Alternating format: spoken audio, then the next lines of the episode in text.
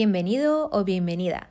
Si estás escuchando este podcast, quizás ya estés dentro de la comunidad IFM en Slack, pero si todavía no lo conoces, te invito a explorar los canales disponibles en la comunidad donde tendrás acceso a eventos privados, contenidos exclusivos, cursos, ofertas de empleo y lo más importante, networking con profesionales interesados por la democratización del mantenimiento y el FM.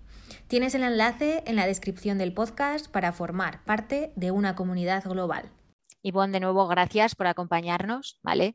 Y por querer sumar valor a la comunidad. Eh, un placer eh, tenerte a ti aquí con todos nosotros, sobre todo para eh, profundizar un poco más ¿no? en el tema de la inteligencia artificial y en, en, concreto de la monitorización de las infraestructuras de carreteras. gracias a ti, Ana. Ivonne. Gracias a vosotros y a toda la comunidad. Eh, nuestro invitado de hoy eh, es ingeniero de telecomunicaciones por la Universidad del País Vasco y experto en negocios y tecnología por la Universidad de Deusto. Como dato curioso, Ivonne también es eh, músico, ¿no, Ivonne? Sí, sí, bueno, haciendo mis pinitos, sí. sí. Eh, además, eh, cuenta con más de 20 años de experiencia en investigación y gestión de servicios y proyectos aplicados a diversos campos como investigación, desarrollo e innovación, telecomunicaciones, certificación de equipos electrónicos, protocolos de comunicación y funcionalidades con uso inteligente de los datos. Actualmente, Ivonne Arechalde es CEO y cofundador de Asimov, Empresa que se dedica a la transformación digital de los servicios de conservación y mantenimiento de carreteras a través de la monitorización automática de los distintos elementos que conforman la carretera, como pueden ser, por ejemplo, las señales de tráfico, marcas viales, etcétera. Y en la que trabajan con visión artificial, sensórica y analítica de datos. Ivonne, Ivonne disculpa, bienvenido de nuevo eh, y gracias por acompañarnos para compartir tu visión y conocimiento sobre, sobre el tema. Encantado de estar aquí y muchas gracias por la invitación, lo primero de todo. Nada, gracias a ti por, aceptar, sobre todo. vale, pues damos comienzo a la charla. Eh, en primer lugar, para poner contexto, la, percepción que tienen las empresas actualmente acerca de la tecnología ha cambiado ¿no? Eh, sustancialmente, así como eh, que hasta el 74% de las empresas valora muy positivamente la capacidad predictiva de la inteligencia artificial. La consultora Gartner adelanta un incremento en la inversión mundial en tecnología por parte de las empresas y aumentará un 5,5% este año 2022 hasta alcanzar los 4 billones de dólares según su último informe. Para quien no esté familiarizado con el término de la inteligencia artificial, eh, entendemos la inteligencia artificial como eh, la combinación de algoritmos planteados con el propósito de crear máquinas que presenten las mismas capacidades que el ser humano, una tecnología que todavía nos resulta lejana y misteriosa, pero que desde hace años está presente en nuestro día a día a todas horas. Pero seguro que como a mí me surgen numerosas preguntas, como por ejemplo, ¿para qué se usa, eh, para qué usan la inteligencia artificial las empresas? O si realmente estamos aprovechando su potencial, además de la capacidad predictiva, ¿vale? Eh, Ivonne, seguro que nos puede ayudar en ese sentido. Sí, pues bueno, son, preguntas interesantes para comenzar porque eh, al final, bueno, a pesar de lo que dicen los estudios y lo que dice muchas veces el feedback que, dan los directivos de las empresas respecto de la percepción y de, la, capacidad, sobre todo predictiva, que ven que, tiene gran potencial dentro del ámbito de la inteligencia artificial, yo creo que está claro que todavía no se ha explotado el potencial que tiene la inteligencia artificial. Em, es verdad que hay en algunos sectores donde sí que se está explotando de, una manera bueno, pues muy, visual, además, somos, capaces de, verlo en el día a día, pero hay otros sectores donde todavía es que no ha llegado. El, tema es que la inteligencia artificial al final muchas veces eh, es, parte o, llega en un momento concreto dentro del proceso de la transformación digital de una empresa o de un sector, ¿no? Y, normalmente esa aplicación no llega en el primer momento, sino que ya se tienen que haber dado unos pasos previos eh, que fomenten luego el uso de la inteligencia artificial. Porque también depende un poco de qué rama de la inteligencia artificial estemos tratando, ¿no? No es lo mismo cuando hablamos de voz o de procesado de lenguaje natural que cuando hablamos de, visión o machine learning, o sea, no, todos los casos son los mismos, pero, pero sí que es verdad que eh, en muchos ámbitos y en muchos sectores todavía no se tienen los datos suficientes para luego poder eh, estar eh, utilizando tecnologías de inteligencia artificial. ¿no? O sea, para usar Machine Learning tú necesitas muchos datos previos. ¿no? Entonces, hay sectores donde sí, o sea, si te vas, por ejemplo, al sector eléctrico, que sufrió ya su transformación digital desde el año 2009, 2010, pues ahí hay un volumen de información, un volumen de datos que permite aplicar tecnologías de inteligencia artificial sobre toda esa información, pero hay otros sectores donde no. Nosotros que estamos en el sector de las infraestructuras y de las carreteras, todavía no hay, eh, en muchos ámbitos, no hay datos suficientes como para poder estar utilizando. Y eso hace que, por ejemplo, esa capacidad predictiva que, se consigue cuando ya la, eh, bueno, pues, pues la inteligencia está aprendiendo eh, sobre el, comportamiento de las distintas cosas, pues si no se ha, si no se ha hecho esa transformación previa, pues es que no, no, se llega a conseguir. Entonces, ahí, ahí es importante y por eso vemos que unos sectores están muy avanzados y otros menos. Ah, lo cual no quiere decir que, que, no se vea que el potencial en todos los sitios. ¿no? por ejemplo, en el ámbito de la salud, pues todavía la inteligencia artificial se utiliza poco pero en cambio vemos cómo se puede utilizar eh, o, vislumbramos un poco cómo se va a utilizar, por ejemplo, en la, detección temprana del cáncer o cómo se va a utilizar en la detección eh, temprana de, ciertas eh, enfermedades mentales o temas de salud mental. ¿no? Entonces, bueno, yo creo que empieza a haber ciertos brotes incluso en esos sectores que tradicionalmente han estado alejados de esto. Lo tanto, bueno, pues, pues yo creo que se empieza un poco a, ver las aplicaciones, que al final a mí es lo que más me gusta, ¿no? ver la aplicación de la tecnología. Y yo sí que matizaría un poco de esa definición que has dicho de las eh, que presentan, que al final, bueno, se trata de presentar las capacidades del ser humano. Yo sobre todo recalcaría en aquellos aspectos donde la inteligencia artificial va mucho más allá de las capacidades del ser humano. Bien porque permiten replicar un conocimiento experto de alguien, como podría ser eh, eh, un médico que sea experto en detección de cáncer y, que pueden hacer que, un sistema pues tenga unas capacidades similares a las de ese experto y por lo tanto luego sea escalable a todo el mundo sin necesidad de estar eh, teniendo muchos más expertos, o, vamos bueno, pues ya a, otros ámbitos como visión artificial donde trabajamos nosotros, donde realmente lo que puede ver una máquina es mucho más de lo que puede llegar a ver una persona, por muy entrenada que esté esa persona. Muy interesante lo que comentas, eh, Ivonne, sobre todo porque tenemos que apoyarnos en la tecnología para llegar hasta donde la capacidad humana no, puede, ¿no? En, ese sentido. Em, como sabes, eh, uno de los intereses eh, de la comunidad ¿no? Eh, coincide con la capacidad predictiva de la inteligencia artificial, que es como una de las más interesantes o que podamos sacar provecho ¿no? en, esta industria. No sé si podrías explicarnos cómo sacar partido de esta tecnología para el, uso predictivo en cualquier tipo de infraestructura así en general y luego si, si quieres poner algún ejemplo de aplicación. Sí. A ver, nosotros eh, en Asimov estamos enfocados a infraestructuras, ¿no? Lo que pasa es que, bueno, a, ciertas infraestructuras concretas, que son las carreteras en nuestro caso, pero en realidad, bueno, pues eh, vemos que muchas de las cosas que aplicamos mm, son aplicables en otros ámbitos de otras infraestructuras también. Al final, hay veces que ni siquiera hace falta llegar eh, al punto ya de la inteligencia artificial para, para ciertas aplicaciones que son obvias. ¿no? Yo, yo, recuerdo un puente que en realidad era soportaba una autovía, o sea, era un viaducto enorme que se cayó en, Génova, en Italia, en el año 2018. Em, hay vídeos en YouTube, ¿no? Eh, el del puente cuando se cayó y demás. Y al final ahí realmente lo que necesitabas eran unos datos básicos, ¿no? unos sensores básicos que estén monitorizando la infraestructura. Es decir, seguramente eh, ni siquiera hacía falta eh, llegar a tener eh, un gran desarrollo de inteligencia artificial, ¿no? sino que lo que hacía falta pues, era una sensorización más. Pero, eh, y, eso habría evitado seguramente con una detección temprana, eh, habría evitado el, colapso del puente. Pero si ya nos vamos no a cosas tan gruesas, que tampoco pasan tantas veces, sino a cosas más finas que pasan todos los días, ahí es donde ya no podemos dedicarnos a poner sensores por todo el mundo.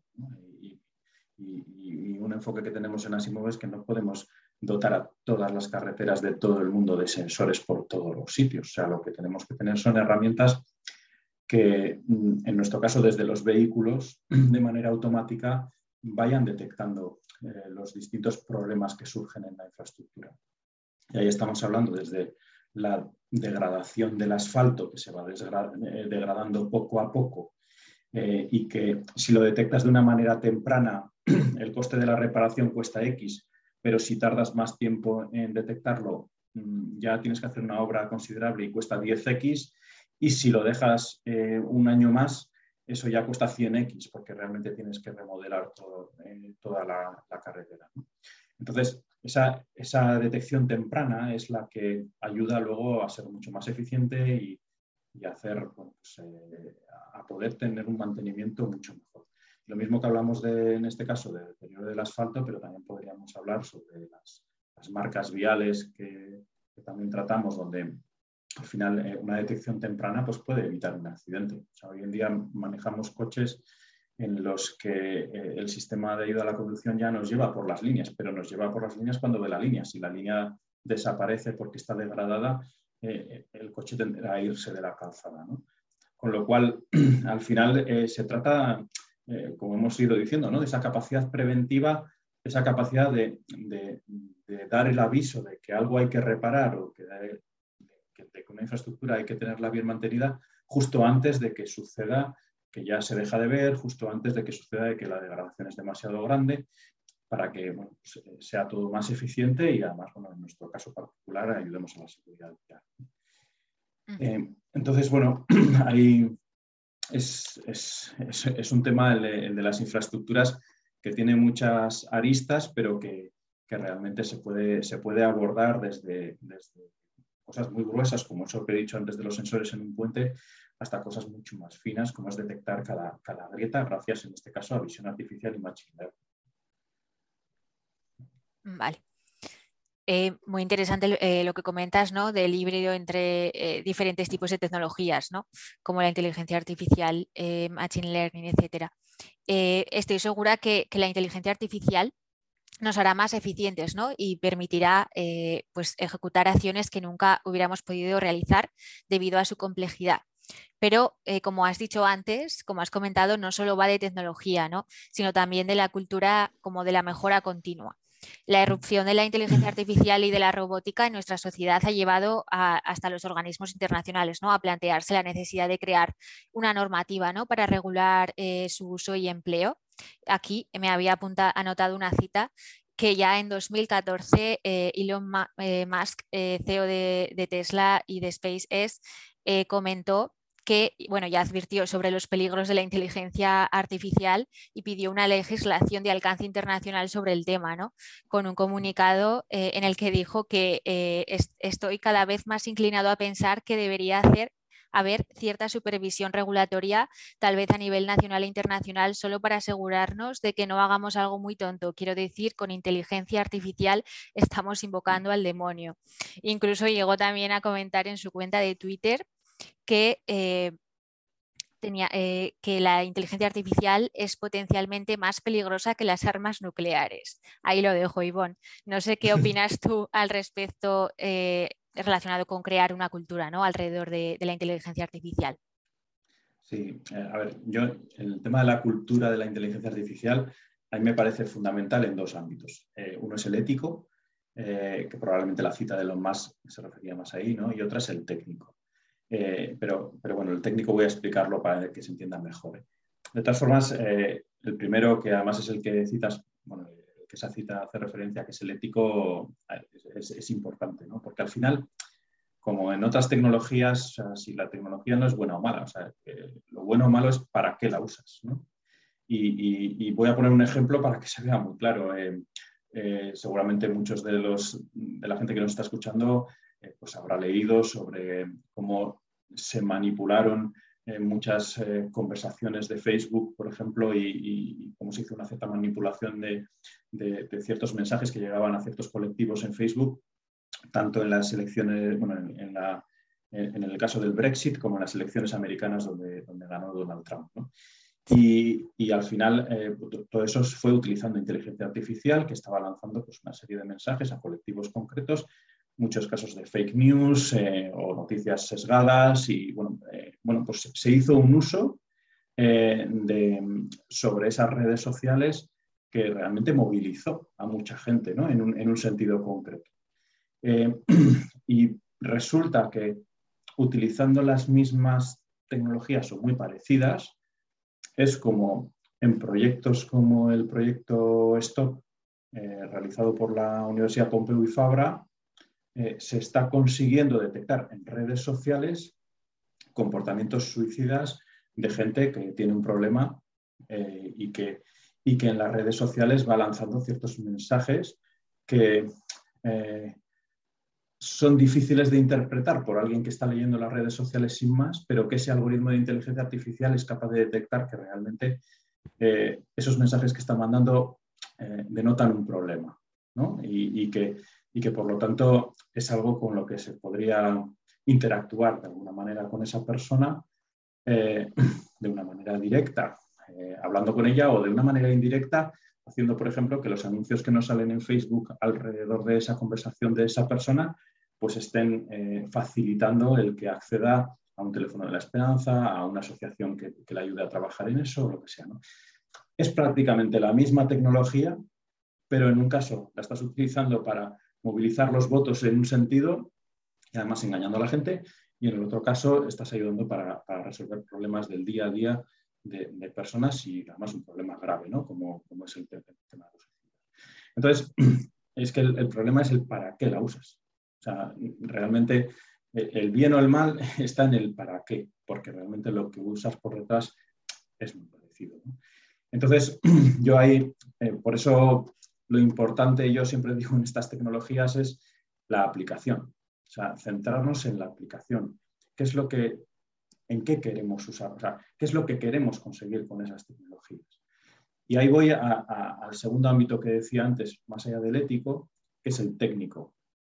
Muchas veces sucede que conocemos personas que son especialistas en su campo, y hablo en el campo de la energía, en el campo de la construcción, en el campo de la fábrica, o sea, en el ámbito de la fábrica, son, son especialistas en su campo, pero les cuesta mucho pensar en la transformación digital de su mm, empresa, de, su línea de producción, de su, eh, del ámbito donde trabajan, les cuesta pensar eso porque no tienen quizás las bases mm, técnicas de conocimiento básico de, las distintas herramientas que puede haber en inteligencia artificial, de qué es la visión artificial o de qué es el machine learning, cuál es la diferencia entre el machine learning y el deep learning, o sea, eh, cómo aplico una analítica predictiva, entonces, esas cosas que igual simplemente con que tengan una base, no hace falta ser el súper experto, pero teniendo una base te permiten ponerte a pensar en cómo voy a utilizar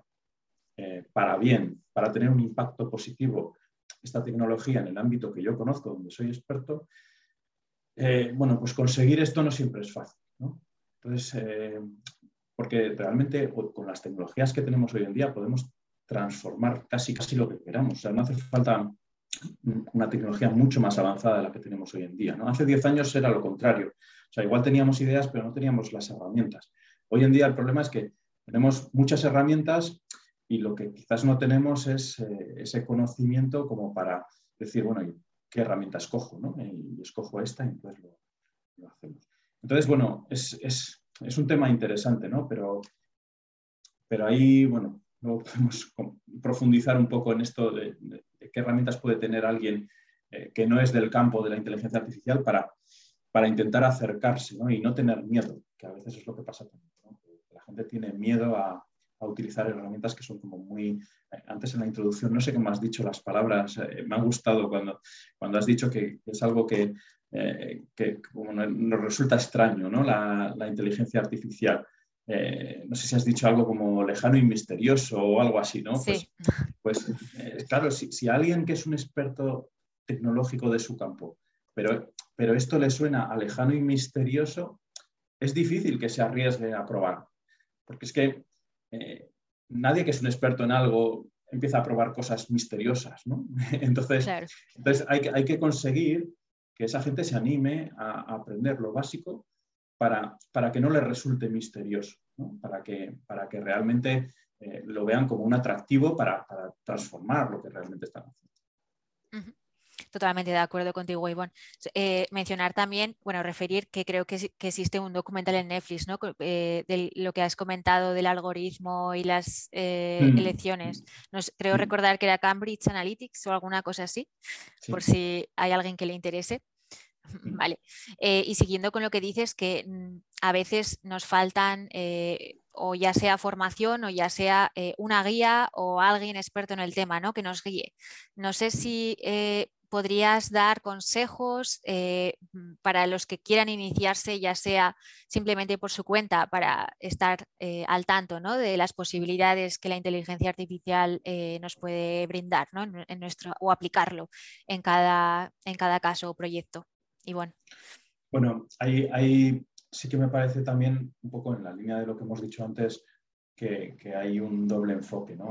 por una parte, eh, en el caso, por ejemplo, nosotros eh, que trabajamos en infraestructuras, pues tenemos eh, contacto diario con, gente que es especialista en las infraestructuras, tanto en empresas privadas que se dedican al mundo de la construcción, como, como en administraciones públicas que tienen sus especialistas pues, de la conservación, del mantenimiento, de, las, carreteras en este caso. lo que vemos y es que muchas veces lo que he comentado antes, les cuesta ese salto al mundo digital. Es, eh, eh, a veces les suena muchas cosas a lo mismo, a veces eh, es como, se me están presentando ocho cosas a la vez y, no sé por dónde ir. Y entonces, ahí sí que yo creo que hay que, hay que generar esa, capacidad, y nosotros, por ejemplo, es, lo que transmitimos muchas veces, de, conocer la base para poder tomar decisiones y ahí luego si quieres recomiendo un, libro bastante sencillito que, al menos te, pues te, ayuda un poco a tener esa base de, conocimiento para al menos decir, mira, ahora me están hablando de esto, ahora me están hablando de esto otro, esto lo puedo utilizar para esto, esto lo puedo utilizar para esta otra cosa. Y, luego también es verdad que al contrario, yo creo que también hay que hacer un esfuerzo. Hay mucha gente, o bueno, cierta gente que es especialista en inteligencia artificial, pero que luego cuesta mucho que aterrice en la aplicación. Y ahí, bueno, es una labor diferente, eh, pero sí que es importante, a mí me parece, que, los especialistas en inteligencia artificial, en machine learning, en visión, eh, que, transmitan y que, que se, esfuercen en hacer una aplicación, una buena aplicación, una aplicación que esté resolviendo un problema. Eh, no sé, podemos ser muy buenos en la generación de un modelo de detección de, señales, pero si, si luego la aplicación que hay por detrás no le está ayudando a la persona que tiene el problema con esas señales, eh, no, no, estaremos consiguiendo el objetivo y estaremos haciendo además que estén intentando hablar gente que no habla el mismo idioma, porque muchas veces en estas transformaciones digitales sucede eso, ¿no? que el idioma que habla el de inteligencia artificial y el idioma que habla el experto de la infraestructura son idiomas diferentes. Entonces, bueno, ahí, por ejemplo, en nuestro caso en Asimov, muchas veces hacemos ahí de intermediario también, ¿no? O sea, para, para intentar ayudar a definir bien el problema, a definir bien la especificación de la solución, a, intentar hacerlo así. Pero bueno, yo creo que al final, sobre todo, esto se basa en querer conocer un poco más al del otro lado ¿no? y, y, las necesidades que tiene el del otro lado. Claro. Gracias, Iván. Iván, eh, como sabes, eh, en la comunidad eh, contamos con diversos tipos de miembros, ¿no? Siempre interesados por el futuro de la industria. Si tuvieras que recomendarnos algún referente, ¿quién sería? Mira, yo tengo una tendencia, además tengo que decir, porque como hace dos años y medio el MIT, a través del MIT Enterprise Forum, pues nos dio un premio en Asimov, y yo soy muy ingenieril también. Eh, al final tengo una tendencia siempre a fijarme mucho en la gente del MIT, de Boston. Y, yo creo que ahí tenemos además la suerte de que tenemos pues, algunas personas de, España que están trabajando ahí hace tiempo, justamente en el ámbito de inteligencia artificial. Entonces, yo ahí recomendaría, no les conozco en persona, ¿eh? eso es lo primero que quiero aclarar. Les sigo en la distancia y les leo en la distancia, y, pero nunca he tenido la, oportunidad de estar con ellos. Pero me encantaría en una charla como esta escucharles eh, tanto a Nuria Oliver como a Antonio Torralba, eh, que son dos personas que llevan ya muchos años trabajando en esto. Y de hecho, eh, yo recomendaría, en, eso que comentaba antes, de, gente que no ha trabajado previamente con inteligencia artificial y que le puede dar un poco de miedo eh, el acercamiento hacia ese mundo porque puede que no lo entienda y demás, yo recomendaría un, libro de Nuria Oliver eh, que se llama Inteligencia Artificial Naturalmente y que, que, al final explica también un poco su experiencia de, cómo llegó al, mundo de la inteligencia artificial y que yo creo que, bueno, pues como una primera introducción está muy bien para, entenderlo. Y luego sí que añadiría que, recomiendo también eh, que cuando se encuentre un proyecto de estos que, a uno le parece inspirador, como puede ser, en mi caso, por ejemplo, el proyecto este Stop que he mencionado antes, de, detección de, mensajes suicidas en redes sociales. Cuando ves cosas de esas, eh, yo recomiendo pues, pues, leer los papers, los blogs y todo eso que hay alrededor, porque muchas veces eh, captas un proyecto que no es de tu ámbito, que, pero te das cuenta de que mucho de lo que se está utilizando por ahí serviría para lo tuyo. Entonces, bueno, yo sí que animo a que ese tipo de proyectos inspiradores se difundan, se, se hable un poco de ellos y, y, se analicen de la forma más sencilla, que es por búsquedas web y, por lo que se escribe en esos blogs. Gracias por compartirlo. De hecho, yo también conocía ese proyecto. Gracias de nuevo a todos por acompañarnos. Muchas gracias. Ivonne, gracias y un saludo. Nos vemos. Gracias. Un saludo. Hasta luego.